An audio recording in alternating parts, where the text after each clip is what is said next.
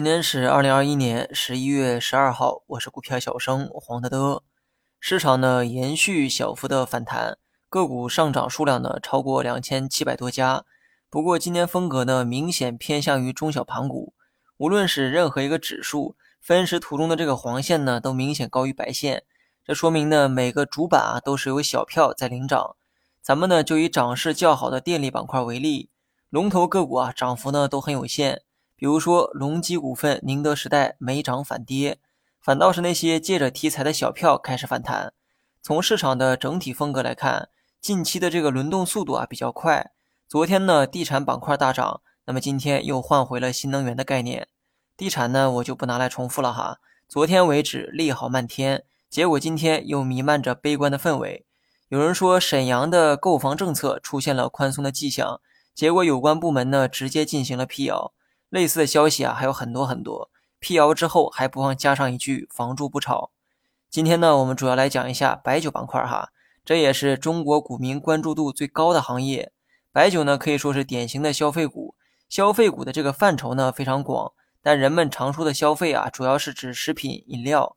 白酒呢最近一直在回调，玩短线的人呢还是注意点比较好，玩短线注重趋势，能做上升浪就别做回调浪。白酒呢，作为消费的代表，我个人呢是比较看好它未来的表现，尤其是明年的表现。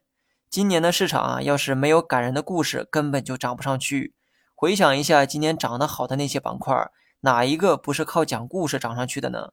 新能源车、光伏、锂电、周期，有几个是实打实的靠业绩涨上去的呢？要是今年没提出碳中和目标，我估计啊，市场不是炒消费，就是炒科技。今年市场一直在震荡，走出牛市的那些板块全都跟碳中和有关，而这些个股中绝大多数都是靠估值涨上去的，业绩呢还在赶来的路上。